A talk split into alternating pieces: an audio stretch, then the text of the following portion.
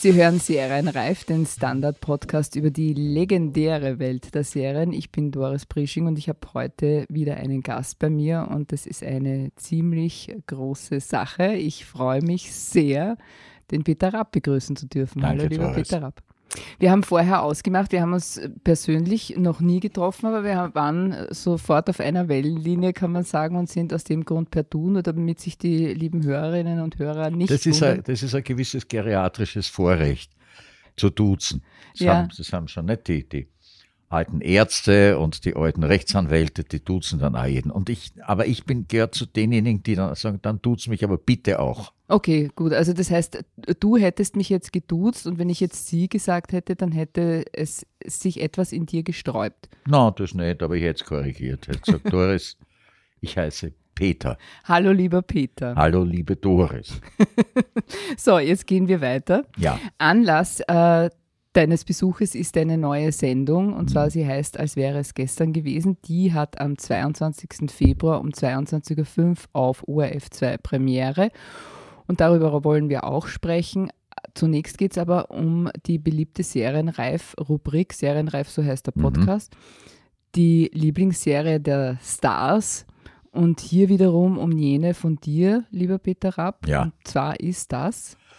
also ich habe zwar mehrere on top, aber äh, wenn ich eine herausheben soll, dann ist es The Newsroom mit dem äh, Jack no, Jeff Daniels ist? Daniels und mit der Emily Mortimer. Weil es ist nur leider die, die Serien, die, die besonders gescheite Texte haben oder, oder Gespräche haben, die werden nie lang produziert. Die kommen nicht gut an, fürchte ich. Auch diese hier, der Newsroom, hat gerade einmal drei Staffeln erlebt, dann war es vorbei, was mir sehr, sehr leid getan hat. Mir hat es nicht nur gefallen, weil sie fachlich so auf meiner Linie ist, sondern obendrein, weil es sich äh, mit aktuellen Geschehnissen damals befasst hat. Also da war äh, die, Entschuldigung, nur ganz kurz. Wir müssen nur noch ganz kurz sagen für all jene, es soll ja Leute geben, die nicht, die nicht wissen, worum es in der Serie geht. Erklärst du bitte, was ist Gerne. der Newsroom? Es geht, äh, also wenn, wenn, wenn wir hier in Österreich sind, die sagen, es geht um die ZIP. Nur ist es halt amerikanisch, also mit, mit Breaking News und was da alles gibt.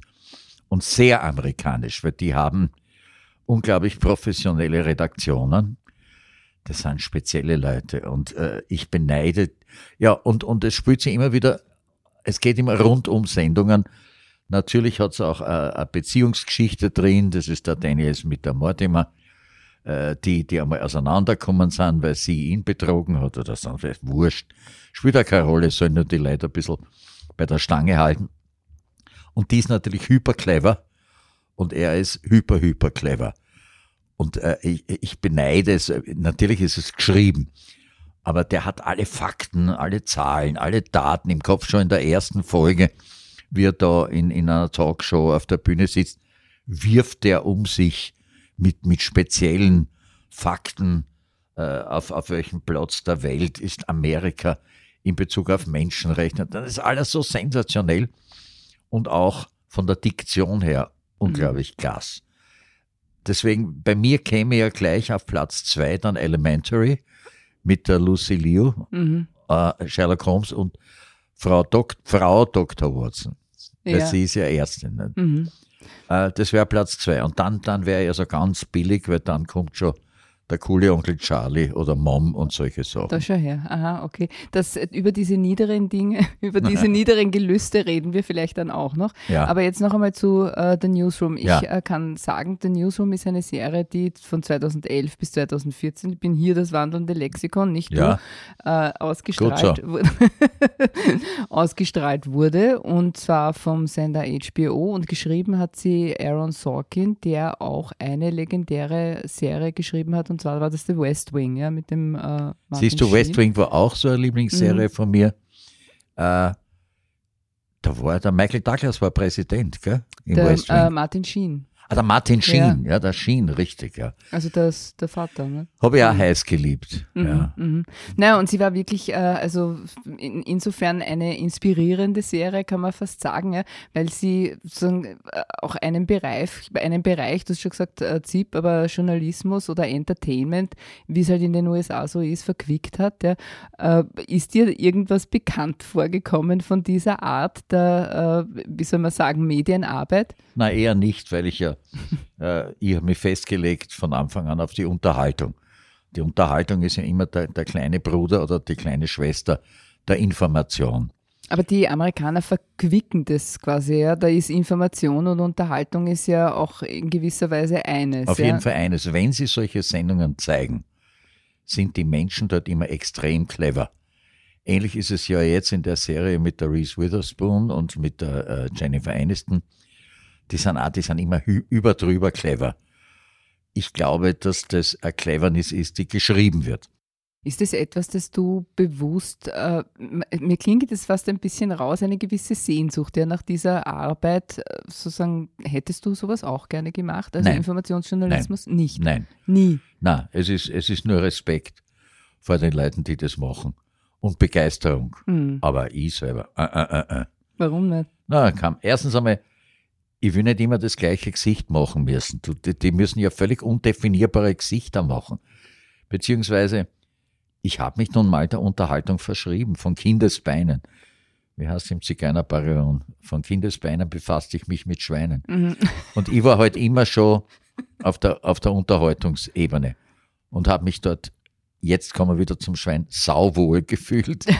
und und äh, würde, also Information wäre mir zu trocken, zu nüchtern und nur obendrein zu kritikanfällig. Mhm. Weil da ja alle möglichen Leute mitreden. Du musst ja da, diese Nachrichten müssen ja vorher manuskribiert werden, äh, müssen da redigiert werden, durchgelesen werden. Dann sollen es nach Möglichkeit auch noch politisch korrekt sein. Nein, ist mir alles viel zu mühsam. Das heißt also wirklich so quasi, wie man äh, dir ja zuspricht, den Satz Vorbereitung ist Schwäche, das äh, ist tatsächlich, trifft auch tatsächlich zu. Geschriebene Moderationen hat es bei dir nie gegeben oder schon? Ich glaube nicht, dass ich äh, 57 Jahre in dem Geschäft überlebt hätte, wenn ich mich an geschriebene Moderationen gehalten hätte weil ich der Auffassung bin, wenn ich etwas Geschriebenes wiedergeben will, gehe zum Theater. Dann mache ich nicht Moderation. Ein Moderator sollte eloquent genug sein und auch sprachlich, wenn es geht, ausgebildet. Ich habe zum Beispiel ich hab zwei Jahre Rhetorik gemacht, man hört es heute nicht mehr, aber ich habe mich sehr gründlich mhm. darauf vorbereitet. Und äh, der sollte seine Gedanken weitergeben können. Inhalte heute für wichtig. Deswegen habe ich ja auch einen ewigen Kampf mit Redakteuren geführt. Ich will schon gar nicht, dass ein anderer meinen Text schreibt, dann soll er es selber bringen, dann braucht er mich nicht. Mhm. Wenn, er, wenn er einen Schauspieler will, der, der seinen Text auswendig lernt, und du siehst Schauspielern oder Moderatoren, die die Texte gelernt haben, siehst auch immer an, dass der Angst hat vor dem nächsten Übergang, dass er vielleicht was vergisst oder was nicht weiß. Es klingt unnatürlich, es klingt aufgesetzt, es gibt ein paar, die das kennen die trotzdem noch natürlich klingen, aber das sind nicht viel. Mhm. Und äh, ich, bin nicht aus Faulheit gegen den geschriebenen Text. Ich habe nur eine andere Auffassung von diesem Beruf. Bei mir steht die Natürlichkeit im Vordergrund, das schnelle Denken, das richtige Beurteilen der Situation mhm. und auch immer einen Ausweg parat haben. Da gibt es Leute, die das auch kennen, das schon immer konnten. Der Gottschalk, der Jauch, die sind auf einer Ebene äh, als, als bei einem, was war das, Europacup-Spiel, der Sturm ein Tor umgeworfen hat. Und die sage und schreibe über eine Stunde gebraucht haben, um dort wieder ein neues Tor aufzustellen, äh, hat der, ich glaube, der Valerien war draußen, Moderator, und irgendwann hat der auch schon nicht mehr weiter gewusst und hat schon angefangen, über die politische Situation im Land zu reden. Wobei der Jauch dann der äh, Redaktion gesagt, der Chefredaktion gesagt hat, Herrschaften, der begeht ja schon einen medialen Suizid, lasst uns da einsteigen. Und der hat dann so Wortschöpfungen gehabt wie, ein schnelles Tor täte dem Spiel jetzt gut, was man heute halt so gesagt hat. Der war, es war einfach sensationell. Das ist für mich Moderation. Ja, ja. Und wenn du sagst, äh, du hast mit den Redakteuren Kämpfe ausgefochten, wie sind die dann ausgegangen? Immer zu deinen Gunsten wahrscheinlich Nein, schon, nein. oder? Ja, äh, mir wurde ja erklärt, äh, dass ich nach immerhin 30 Jahren äh, nicht mehr bei Licht ins Dunkel weitermachen sollte, weil ich mich nicht an die Moderationskarten gehalten habe. Das habe ich mit einem Lächeln zur Kenntnis genommen und bin, bin gegangen wie Dirndl vom Tanz. Das war wirklich der Auslöser sozusagen. Das wurde mir als Grund genannt. Aber warum glaubst du, ist es dann plötzlich nicht mehr gegangen, was man ja eigentlich jahrelang geschätzt hat Keine Ahnung, an dir? keine Ahnung. Solche Sachen hinterfrage ich nicht, weil es müßig ist. Ich sage nur Dankeschön, Grüß Gott, war nett hier, Mhm. war eh nur 30 Jahre, war lieb, hat mir Ja, Spaß, war eh schön. Waren, na schon, es waren, es waren ja emotionale Höhepunkte und das ist ja wohl auch eine Kränkung, oder? Die da Nein, ein bisschen. äh, nicht. äh, nein. Also ich, ich sehe immer das Beste in solchen Dingen und denke mir, es ist gescheiter, ich gehe so und es bedauern einige, als die Leute haben gesagt, nein, jetzt wird er auch schon alt, jetzt könnte er eigentlich schon abtreten. Mhm. Ist mir lieber, ich gehe so und das erzeugt im Publikum eine gewisse, da war ja sehr viel Widerstand. Da habe ich auch in, in den Zeitungen entzückende äh, Kolumnen gelesen, bitte, da hat mich damals sogar der Herr Janet über den grünen Tee, über Klee, Klee gelobt. Und die Will Magas, man das? Hä? Will man das? ich schon, ja. Ah, schon. Mir ist das recht. Die Maga Svoboda hat eine hinreißende Kolumne damals geschrieben. Also ist schon in Ordnung so. Mhm, okay, das hat schon passt. Na, die, die Frage ist jetzt äh, natürlich auch, weil du gesagt hast, das, das Talent des guten Moderators ist eine gewisse Schnelligkeit, hast du gesagt. Mhm. Also man kann sagen, eine Schlagfertigkeit. Kann man die trainieren oder wie, wie schafft man sowas? Wie wird man ein guter Moderator? Ne? Also ich glaube eines. Zunächst einmal muss man äh, ein gewisses Talent angeboren haben. Wenn das da ist, muss man es verfeinern. Äh, du kannst nicht irgendwo in die Wiesen gehen, einen Rebstock aufstellen und einen guten Wein machen, sondern es sollten schon Voraussetzungen da sein, äh, die unter Umständen schon im Kindestalter irgend, in irgendeiner Form, es ist, wann, wann wir heute ein Kind haben, das äh, pfiffige Bemerkungen macht, bezeichnen wir es als Vorlaut. Wenn es über die Pubertät drüber ist, ist es dann Schlagfertigkeit. Ich war als Kind mit einer Schulklasse beim damaligen Kardinal Initzer im erzbischöflichen Palais und der Kardinal hat also jovial gemeint, er wird uns in der Schule besuchen und ich habe ausgeschrieben, ja, aber in der Religionsstunde. Also so, so kann man das schon von Kindesbeinen an in irgendeiner Form kultivieren. Und die Eltern haben dir dann, wenn du so, wie sagen wir, vorlaut warst, kein Watschen geben, sondern haben gesagt, haben applaudiert. Und so begann's. Die Eltern waren so gut wie nie da, da war niemand da, der mir hätte Watschen geben können. Also, Ich war, ich war von Haus aus ein Schlüsselkind. Ich bin ab meinem fünften oder sechsten Lebensjahr völlig allein auf der Straße unterwegs gewesen. Kein Mensch hat sich aufgeregt, wenn ich erst um 10 Uhr auf die Nacht heimgekommen bin. Ich war völlig unbeaufsichtigt. Mutter war irgendwo in Österreich unterwegs, hat irgendwelche obskuren Waren auf Märkten verkauft. Der Vater war nach dem Krieg sieben Jahre arbeitslos und ich weiß nicht, wo sich der herumgetrieben hat. Ich hatte aber auch nicht das Recht, ihn danach zu fragen. Hat mich eh nicht interessiert. du hast deine äh, Unabhängigkeit und deine Schlagfertigkeit trainiert. Ja, und zwar indem ich Ersatzmütter und Ersatzväter hatte, mit denen ich diskutiert habe. Ich bin als Zwölfjähriger schon mit älteren Männern im Zwölfer Apostelkeller gesessen und habe stundenlang über Gott und die Welt diskutiert. Allerdings waren die von der Pfarre St. Stephan, weil ich war, bin in der Roten Dürmstraße aufgewachsen und war Jungschaubub und war Ministrant in St. Stephan. Daher habe ich, habe ich diesen Kreis um mich geschart, beziehungsweise ja mit dazu gesetzt. Habe aber als Zwölfjähriger schon die Vorzüge eines Blaufränkischen zu schätzen gewusst. Die da waren, Gut, hat er geschmeckt. Er hat einfach gut geschmeckt. traumhaft. Jetzt sind wir ja eigentlich schon mitten im Archiv, kann man sagen, Mhm. ja, im Archiv des Peter Rapp. Am 22. Februar, wie gesagt, beginnt äh, diese neue Sendung. Mhm. Und was bringt denn die? Also es geht dabei darum, dass ich über Jahre hinweg, so wie ich da jetzt parliere, Erinnerungen habe an bestimmte Situationen, von denen ich me- und, und gern drüber rede und gern erzähle. Anekdoten, Geschichten. Und jetzt ist es so, dass äh, viele dieser Situationen optisch ja festgehalten wurden oder mich in irgendeiner Form besonders beeindruckt haben. So, jetzt, äh, ich, bin, ich bin von Natur aus sehr faul. Und äh, aus der Sendung war nichts geworden, wenn ich es hätte machen sollen. Und da kam jetzt von, von, von der Sendung Panorama der Johannes Hoppe dazu, der, der wie er mir immer wieder versichert, ein alter Fan von mir ist und mit mir gern arbeitet und der sich im Archiv auch gut auskennt, weil er im Panorama selber sehr viel mit Archivmaterial arbeiten muss. Und der war jetzt sofort begeistert, mit mir zusammen zu arbeiten. Ich nenne ihn mittlerweile meinen Jäger der verlorenen ORF-Schätze. Ich habe Ideen, sei es im Bad, sei es beim Spaziergang mit dem Hund, sei es am Klo. Und wenn mir eine Idee einfällt, schreibe ich dem. Mhm. Der stürzt sich ins Archiv und sucht das entsprechende Material. Und, und diese meiner Ansicht nach Höhepunkte möchte ich unserem Publikum auch zeigen. Zum Teil sind das Sachen, die sie noch nie gesehen haben, weil wir sie mit doch relativ viel Mühe vom ZDF oder vom ARD besorgen, wo ich ja unzählige Male aufgetreten bin. Für alle diese Sendung gearbeitet. Ich war immer entweder der Moderator oder ich war Kandidat oder ich war Zeitzeuge. Mhm. Und, und räume jetzt langsam diese ganzen Momente alle wieder aus der Vergessenheit, aus der Versunkenheit heraus und wie sie den Leuten zeigen. Auch noch aus der Zeit, wo wir äh, Schwarz-Weiß-Fernsehen gehabt haben. Da gab es einen weltweiten Trend, das war Hidden Camera, die mit versteckter Kamera. Und auch wir hatten eine solche Sendung. Und bei uns war sie schwarz-weiß noch. Wann war die? Vor dem Krieg.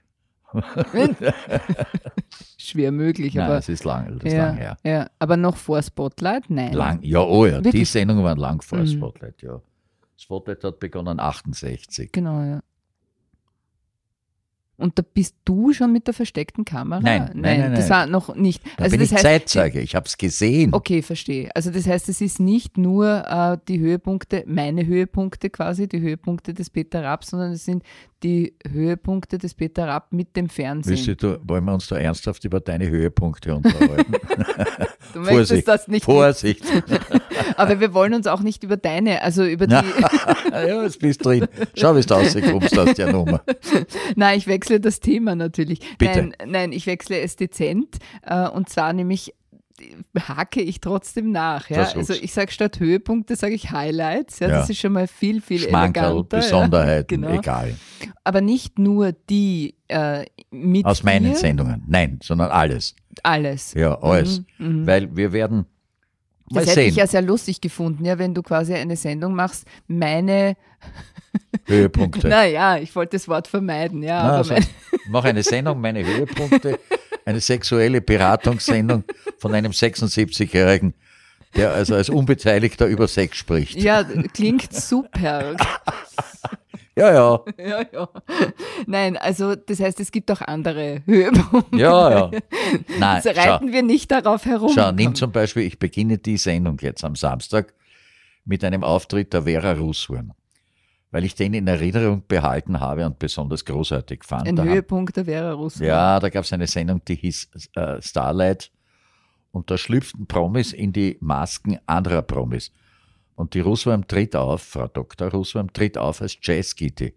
Also ist zum Ausschauen, zum Wiehern. Mhm. Und, und solche Sachen suche ich nicht. Oder bei der versteckten Kamera, ich weiß noch nicht, ob wir das finden werden, aber da erinnere ich mich an eine Geschichte, wo einer auf der Straße, der hat so eine, eine kleine Japanerin im Arm, die ist halt leicht und er kann es halten. Und sagt zu einem eher kräftigen Burschen, bitte könnten Sie mir die junge Dame kurzfristig halten, ich muss noch was besorgen da ums Eck. Und lass den dann dort stehen. Und die Kleine schaut ihm immer nur, also die, die junge Frau, die entzückend ist, tut so, als ob sie kein Wort Deutsch könnte. Und der rät sie immer irgendwie an, die schaut ihm, himmelt ihn nur an. Und das ist, das entwickelt sich. Mhm. Solche Situationen möchte ich wieder sehen.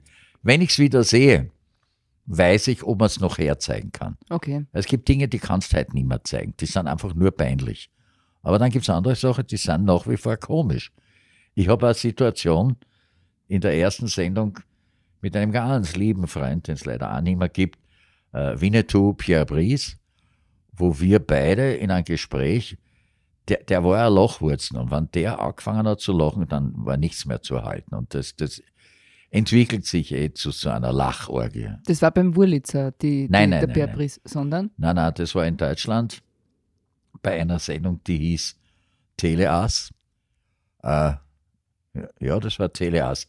eine Sendung für ZDFS, äh, äh, war eine Eurovisionssendung. Mhm. Aha, okay. Drei Ländersendung. Ja, ja. Ich habe gelesen, es gibt einen Ausschnitt, äh, wo du äh, Ziel einer Messerattacke bist. Was? Na, siehst du das. Nicht Messerattacke, sondern ich bin mit einer Sendung von. Norddeutschland bis ins tiefste Bayern unterwegs gewesen. Jeden Sonntag haben wir live aus dem Zirkus Franz Althoff übertragen. Und ich hatte einen, einen Regisseur, einen Holländer, der Bob Royens hat der Kassen, der meiner Ansicht nach ein ganz schöner Artist war. Und der hatte die Idee, dass ich mich mit der Kamera an die Wand stelle und ein Artist die Messer auf mich wirft.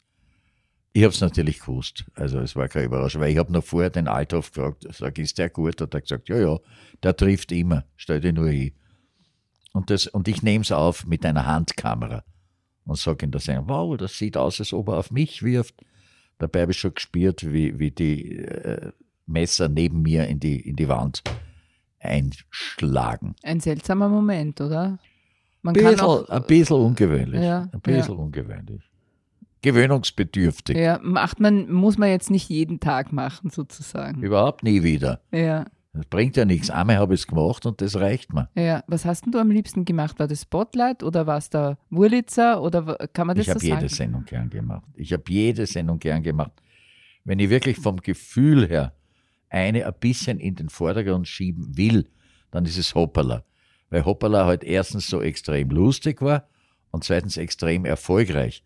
In einer Zeit, wo es noch kein Internet gab, kein Privatfernsehen und nichts, war es möglich, mit einer Sendung im ORF nur in Österreich 3,6 Millionen Zuschauer zu haben. Und das, das geht ja heute nicht mehr. Also ich bin froh, dass ich das, dass ich das erleben durfte. Schluchz. Und warum ist es dann ausgewiesen eigentlich? Warum ist Hoppala. was ausgewählt? Hoppala, warum ist Kein beendet Material worden? mehr. Äh, es ist, das wirklich gute Material ist ausgegangen. Mhm. Dann haben Leute begonnen, damit sie gute Aufnahmen haben, ihre Kinder aus den Fenstern zu werfen. Ich habe gesagt, nein, das, hör mal auf jetzt, bevor das Ganze wirklich.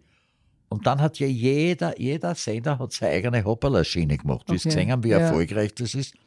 Sogar bei uns hat der Sport einmal im Jahr Hoppala gemacht, hat äh, die, die Information Hoppala gemacht. Also das Einzige, worauf ich heute noch stolz bin, ist dieser Ausdruck, den ich gewählt habe, weil wenn wir spazieren gegangen sind und mir jetzt auf die Goschen gehabt, hat meine Mutter da hinten gesagt, Hoppala.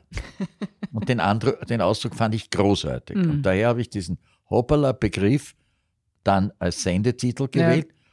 Und ich glaube, nach einem Jahr habe ich zum ersten Mal gehört, wie einer unserer extrem seriösen Nachrichtensprecher über den Präsidenten, ich glaube, es war der Kater, der über, die- über die Stirn geflogen ist, wie er aus dem Flugzeug rauskommt, sagt, da ist ihm ein Hoppala passiert. Mhm. Das ist interessant. Ja, nein, es ist wirklich dann zum Synonym geworden, Ja, bis heute ja, eigentlich, ja, ne, muss man sagen. Ähm, ja, und dann, äh, ich muss zum Wurlitzer, muss ich noch was äh, sagen. Wenn du musst, ich werde dich nicht dran hindern. Nein, ich meine, ich äh, frage mich ja, wie das gewesen äh, ist, das zu moderieren, weil äh, man ja praktisch, ich glaube, mich erinnern zu können, pro Sendung mindestens einmal Großvater gespielt worden ist oder sowas oder STS. Das war doch eine unglaubliche Redundanz. Na, das haben wir ein bisschen gesteuert. Also da, da, da gab es eine, eine Vorsichtung, weil die haben ja wo angerufen. Und der hat schon gefragt, Hans, was wollen Sie denn singen? Der hat gesagt, ja, das und das, das haben wir erst gehabt, letzte Sendung, suchen Sie noch was anderes aus. Also wir haben schon geschaut, dass das nicht allzu sehr, so sehr ich Großvater liebe, das ist ja ein schöner Titel. Aha, du hast es immer bestellt sozusagen. das ja, war immer verstehe. Kannst du nicht runterkommen auf einen schnellen Kaffee? Genau. Ich möchte so gern sagen, was ich erst jetzt verstehe. Aha, du kannst die Texte auswendig. So wie alle, die, die immer und immer wieder Austropop und Schlager hören und dann halt im Auto die Lippen bewegen, wenn im Radio läuft, atemlos durch die Nacht. Sing. Na, ich frage dich jetzt nicht, dass du das Nein, singst. tu's nicht. Die Frage, die nächste Frage wäre ja dann eben auch die oder ist auch die, dass du jetzt eine, ähm, ein Jahr pausiert hast. Ungefähr nach der Ich Brieflos-Show. nicht passiert. Naja, eh, aber das wäre Ich jetzt habe gedacht- hab Ende 2018 aufgehört. Ich habe noch, ich habe dann, weil ich bin sozusagen in den Ruhestand gegangen und gar nicht so mit, mit, mit irgendwelchen negativen Gefühlen. Ich mir gedacht, ich habe es ja lang genug gemacht, das ganze Geschäft, aber es kennt nicht schaden. wenn ich noch ein bisschen was draufsetze. Ja, aber was war jetzt in dem einen Jahr? Wie, wie ist es dir gegangen? Also im Ruhestand? Ja, eigentlich gut, sehr gut, weil ich hatte andere äh, Schwerpunkte. Spazieren gehen mit meinem Hund, Serien anschauen. Super Alternative. Schlafen. Cool. Also ich war eigentlich ausgelastet, mm. geriatrisch. Aber hin und wieder, wenn ich eine Idee hatte, habe ich mir überlegt, wie ich die realisieren kann. Und habe dann hab bei einer Veranstaltung von der EMA 48 habe ich den äh, Peter Schröder, heißt er, glaube ich, Schober, Chef von ORF 3. Mhm. Und wir haben uns unterhalten und ich habe gesagt, du, ich, ich habe eine Geschichte, das hätte ich so wahnsinnig gern machen. Ich möchte zu Allerheiligen eine Sendung vom Zentralfriedhof machen.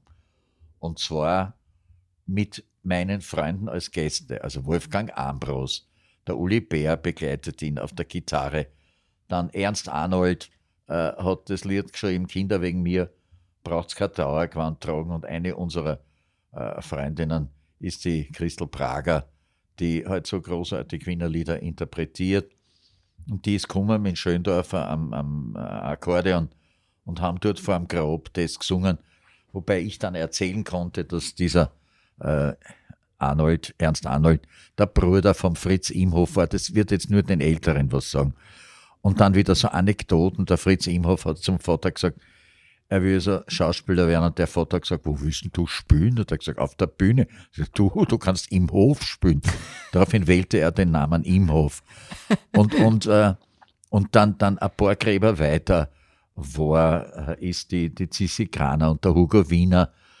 Und das hat, das hat mich ungeheuer gereizt und wir haben eine herrliche, erfolgreiche Sendung gemacht. Die hat zur Folge, bei der Gelegenheit sind so äh, Sympathis, wie sagen, sind so Näheverhältnisse entstanden zur Bestattung Wien, mhm. was in meinem Alter eh nicht schaden kann. Und der, äh, der Florian Kaisch, der mhm. dort also für Marketing und Events zuständig ist, hat dann gesagt, ich bin der erste Unterhalter, der vom Zentralfriedhof wieder zurückkommt am Königelberg, wie er gelesen hat, dass ich jetzt diese Sendung mache. wieder ein Sieg sozusagen. Ja, und hätte wieder, hätte wieder eine andere Idee gehabt. Ich hätte halt einen Sender gesucht, mit dem ich es realisieren kann. Mhm. Vor allem habe ich durch, ich habe eine gewisse Bonität, weil der Ambros und der Uli Bär und, und, und äh, wie sie alle Kassen haben, die, die Nidl, haben nicht eine Sekunde gezögert, wie ich angegriffen habe oder anrufen ließ und gesagt haben, Geld haben, haben wir keins, macht es trotzdem. Ja, natürlich, für dich, Peter, ist ganz klar. Na, das ist ja auch die Frage sozusagen jetzt, äh, also nach dem, die, dieser Ruhm, ja, der dir vorauseilt, ja. sage ich jetzt einmal, ja, äh, ist nicht zuletzt auch damit begründet eben über Spotlight. Jetzt frage ich mich, braucht es nicht wieder so eine Sendung über Jugendkultur, über, ich weiß nicht, ja, über junge Popmusik beispielsweise oder sowas, gibt es ja alles. Ne? Ah. Also jetzt nicht, dass das du moderieren Nein, nein, eh nicht. Aber ja, mir, mir gefällt der Ansatz.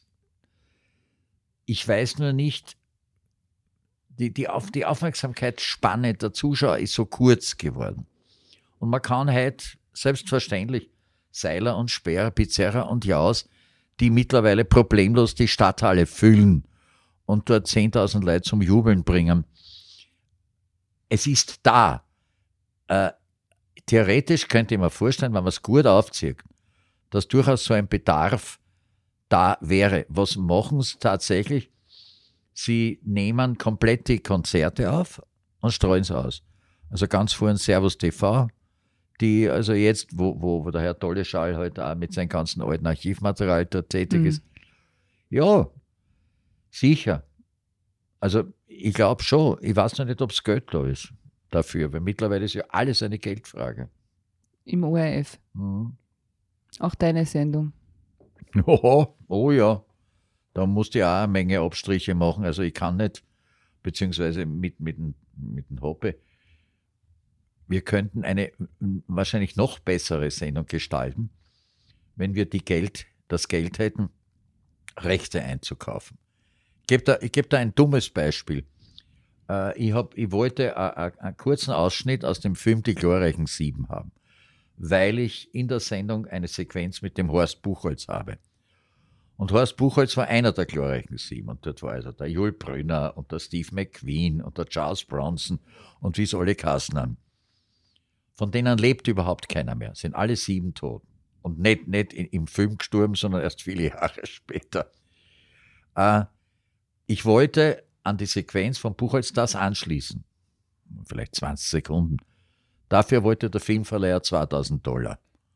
Vergiss es. Haben wir nicht. Mhm. Vergiss es. Mhm, mhm. Also es geht bei solchen Sendungen oft ab. Und da sind die Privaten natürlich ganz weit vorn. Die, die können mit Kohle um sich schmeißen. Mhm. RTL und, und, und Pro7 und na, ich weiß nicht, ob Pro7 auch, aber RTL sicher. Da, wenn man sich die Quiz-Sendungen ansieht, die die produzieren, jetzt habe ich gesehen, ich weiß alles mit dem Jauch und, und Pilla war, Assinger war dort Gast. Da steckt richtig Kohle drin. Und da kriegt der, der gewinnt, das wissen Sie auch sein, 100.000 Euro. Aber war das wirklich, das war ja ARD, oder? Also das war ja auch ein öffentlich-rechtliches, oder? Das ARD. Bild ich, bild ich mir ein. Die, ja. ja. aber, aber ARD Deutschland. Also Mhm. die scheinen, du hast Mhm. völlig recht, das Mhm. ist ARD. Mhm. Aber die scheinen das Geld zu haben, wenn wir sagen, wie lang noch. Ja, ja. Man weiß es nicht so genau. Nicht? Aber die haben ja doch ein paar Millionen mehr. Nicht? Wir sind im Moment in Österreich, glaube ich, kratzen wir an der 8 Millionen Grenze und die dürften, glaube ich, an die 60 oder 70 Millionen Einwohner haben. Ja, Ich habe es jetzt auch nicht im Kopf. ja. Schaut, der, um, um wieder zurückzukommen, aus, der Moderator aus dem Newsroom wüsste das sofort auf den Punkt auswendig. Natürlich, ja, aber die sind wir beide nicht. Ja, insofern haben wir dieses Defizit, müssen wir verkraften. Oder die Frage wir ist können jetzt uns nur, launig über Schätzwerte unterhalten. Ja, bitte. Na, apropos Schätzwert, ja, bleiben wir doch bei Zahlen. Spielt, das, spielt die Quote dann bei dir jetzt noch eine Rolle Doch, am tut sie. 22.? Was erwartest du dir oder was erhoffst du dir? Ich meine, es ist nicht schlecht programmiert, kann man sagen. Ja. Es ist ja vorher der Villacher Fasching, Nein, 22. es ist narrisch gut. Genau, vorher. ja, das ist ja, ist es nicht, das, Entschuldige, dass ich es nicht so genau weiß, aber Na, ein gut ist kleiner ja, ist ja Unterschied Villacher Fasching, oder nicht? Narisch gut ist nicht Villacher Fasching. Narisch gut kann von jeder Faschingssitzung Ah, ich sein. verstehe, okay. Während Villacher Fasching ist konkret Ist Villacher. Fasching. Ja, es ist da als zweiter Hauptabend mit 22.05 Uhr gut angesetzt. Mir geht es nicht so sehr um die Quote. Mir geht es um die erkennbare Akzeptanz. Wenn, die Leute, wenn ich das Gefühl habe, ja, die Leute wollen noch was mit mir sehen, mache ich mehr in Mhm. dem Jahr. Wenn ich das Gefühl habe, na, da haben wir uns verkalkuliert, die sind eigentlich froh, dass ich endlich daheim bin, dann lass es. Na, woran merkt man das? An der Quote. An der Quote. Ja. Na gut, aber wo ist dann der, Break-even, ja, ja, behalte ich für mich. na, ich würde schätzen jetzt einmal auf, ähm, sag ab 300.000 machst du weiter. Bei 300.000 mache ich gleich drei Jahre weiter. Ah, okay. Nur dann, dann, dann stell dich drauf ein, oder? Kann man das so sagen? Schön wär's. Schön wär's. Okay, also dann, äh, ja, na genau, wir, wir wollten noch über, ähm, wie heißt er, äh, der Charlie? Über die, über die grindige, ja genau, über die grindige Ich find- Serie. ich find das nicht grindig. Ja, Es ist, finde ich, die einzige Comedy-Serie, die ich kenne, wo der Hauptdarsteller aber sowas von autobiografisch dasteht. Das ist alles echt und ehrlich, dem traust du das zu. mhm. Deswegen war für mich anschließend äh, der, der, der dann Kummer ist, äh, ja. Ich- ich weiß es Ashton jetzt nicht. Kutcher. Ashton Kutcher. Ja, ja. Das ist, siehst du, das ist der Nachteil des Alters. Es fällt dann zwar ein, aber es dauert länger. Mir hat einmal vor Jahren, da habe ich noch eben dieses Zähleass gemacht mit der Caroline Reiber. Äh, Das war eine Idee von Frank Elstner, der dort auch Produzent war. Und der hat damals zu mir gesagt, dass keiner so schnell denkt wie ich. Aber es war einmal. Das habe ich nicht mehr. Jetzt brauche ich. Deswegen sind für mich solche Quiz-Sendungen. Ich war ganz verblüfft, was der Assinger alles gewusst hat. Der ist nett, der ist ganz und gar nicht dumm. Also Mhm. der hat wirklich viel drauf. Er wirkt nur so, meinst du, oder wie? Du, hast mir was unterstellt. Das ist eine Bemerkung von der Doris. Das möchte ich mal festhalten. Und ich distanziere mich von mir selbst. Das ist eine gute Idee. Würde ich in dem Fall auch tun. Nein, aber zurück noch zum, äh, zum, zum Charlie. Ja. Fühlst du dich ihm irgendwie nahe? Das ist jetzt auch Na. eine freche Frage, aber Fragen sind nie frech, nur Antworten. Na, das, das. Sowas, ich weiß nicht, ob es sowas wie den überhaupt gibt, Mhm. in echt, in Wirklichkeit. Aber es ist einfach, in, in, wobei, wobei ich glaube, dass seine, seine Gags ja größtenteils von John Cryer kommen, Mhm. also von seinem Bruder, der ein, ein genialer Stand-up-Comedian ist. Und ich glaube, der hat ihm viel von dem, was er sagt, in den Mund gelegt. Tatsächlich. Das wissen wenige, gell? Nein, das, nein, ich wusste ich zum Beispiel ja, nicht. der Ja, Cryer ist, ist ein Stand-up-Comedian, weiß nicht, ob er es immer noch macht. Und der hat also sehr viel Bearbeitung mitgemacht dort. Ich glaube, dass dort auch einiges einfach aus, aus dem Augenblick heraus entstanden ist. Mhm. Und das in Kombination mit dem Burm, der dann später noch darunter gelitten hat, der ist ja fast in die religiöse Schiene abgeglitten. Also der, der hat Probleme gehabt. Hätte ich auch mit den zwei. Wenn ich Ja, ja. als Bur arbeite, gehe ich nachher auch in die Renten mit Eh, 14. da wird ja nur identifiziert. Alles klar, aber jetzt noch nicht und Na. wahrscheinlich noch lange nicht. Aber wie gesagt, die 300.000, die Das schaffen ich wir locker. das weiß ja. ich nicht. Aber sicher. Wir werden dann schauen. Also ich glaube, dass der Hoppe und ich jetzt einmal genügend Material haben. Wir können das ja auch herrlich verbinden mit verschiedenen Jubiläen. Wir haben jetzt 2020 50 Jahre Austropop. Die waren alle einmal im Spotlight. Viele davon sind genau dort groß geworden. Viele davon sind leider auch schon tot, wie der, der Hirsch und der Danzer und der Wilfried. Aber die sind alle bei Spotlight erstmals aufgetreten. Das wäre ein Jubiläum. 65 Jahre Fernsehen in Österreich. Ist auch so ein Thema. ist aufgelegt. Ja? Dann die, die Zweite Republik gibt es jetzt seit 45. Wahnsinn, Peter Rapp wird der neue Hugo Portisch des Aber ORF. Ich weiß es vom Hugo Portisch. Von dem, von dem habe ich es gehört und von dem war es. Na, ein, ein ein bisschen was habe ich schon noch drauf. Aber wie gesagt, es kommt langsam. Ja, na, na, mehr als das, würde ich sagen. Ja. Ein Quell der Freude und der Inspiration, Ja, sage ich. Ist ja gut, Doris. Ganz, ja, ist ja gut. Setz dich wieder nieder. Na, ich sage vielen herzlichen Dank. Es Gerne. war ein hoch, hoch, hoch Genuss. Fein. Und jetzt setze ich mich wieder nieder Ja, und verabschiede mich von den lieben Hörerinnen und lieben Hörern. Danke, lieber Peter. ich werde zu Hause nachschauen, was eigentlich ein Podcast ist und verabschiede mich von euren Podcastern. Okay, und wir sehen uns wieder bei der 500. Sendung. Ah. Nächstes Jahr dann. Du darfst meinen Nachruf gestalten am Holzpyjama. Kannst du das ausstreuen? Das auch nicht. Okay, also dann danke, alles Gute und bis zum nächsten Mal. Danke, Doris, und danke dem Standard. Frohes Schauen.